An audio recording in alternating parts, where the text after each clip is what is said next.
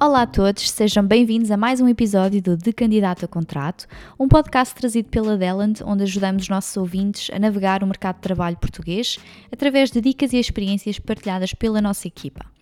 Um recibo de vencimento pode parecer, por vezes, um autêntico quebra-cabeças, desde o salário líquido, e líquido, bruto, IRS, segurança social, enfim, com tantos termos, taxas e valores, por vezes é difícil perceber o que é que realmente os distingue e o que é que cada um simboliza.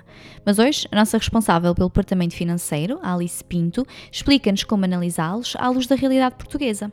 Esperemos que gostem! Analisando um recibo de vencimento, temos, em primeiro lugar, o nosso valor base, salário bruto ou então vencimento ilíquido. E este valor é pago por 14 meses, 12 meses do ano, mais um subsídio de férias e um subsídio de Natal. Este valor sofre descontos. Segurança Social, 11%, que equivale a um valor que é retido para baixas e reformas futuras, e também IRS, que é um valor variável, através de uma tabela de IRS que está online atualizada anualmente. Esta tabela de IRS varia dependendo do vencimento bruto, estado civil, dependentes e número de titulares. Por exemplo, à data de hoje, para um vencimento bruto de 1000 euros, para uma pessoa solteira sem filhos, temos uma taxa de IRS de 11,30%.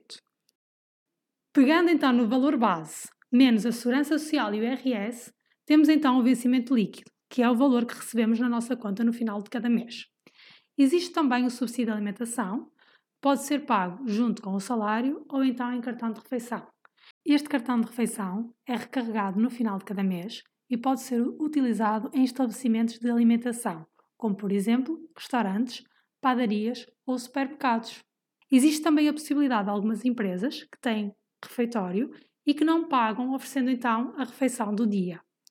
Por fim, temos também componentes variáveis, que são trabalhos extra que podem ser feitos ao longo do mês e os colaboradores irão receber pelos mesmos.